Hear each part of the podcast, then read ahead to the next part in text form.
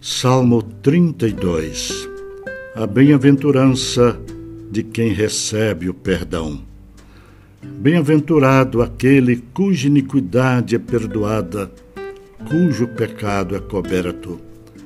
Bem-aventurado o homem a quem o Senhor não atribui iniquidade e em cujo espírito não há dolo.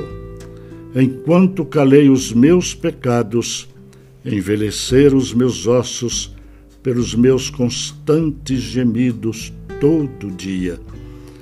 Porque a tua mão pesava de dia e de noite sobre mim, e o meu vigor se tornou em sequidão de estio.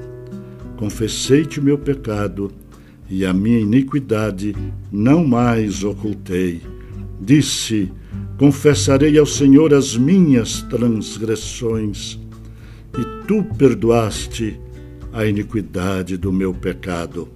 Sendo assim, todo homem piedoso te fará súplicas em tempo de poder encontrar-te. Com efeito, quando transbordarem muitas águas, não o atingirão. Tu és o meu esconderijo, tu me preservas da tribulação e me cercas de alegres cantos de livramento. Instruir-te-ei e te ensinarei o caminho que deves seguir, e sob as minhas vistas te darei conselho. Não sejais como o cavalo ou a mula sem entendimento, os quais com freios e cabrestos são dominados. De outra sorte não obedecem. Muito sofrimento terá de curtir o ímpio. Mas o que confia no Senhor, a misericórdia o assistirá.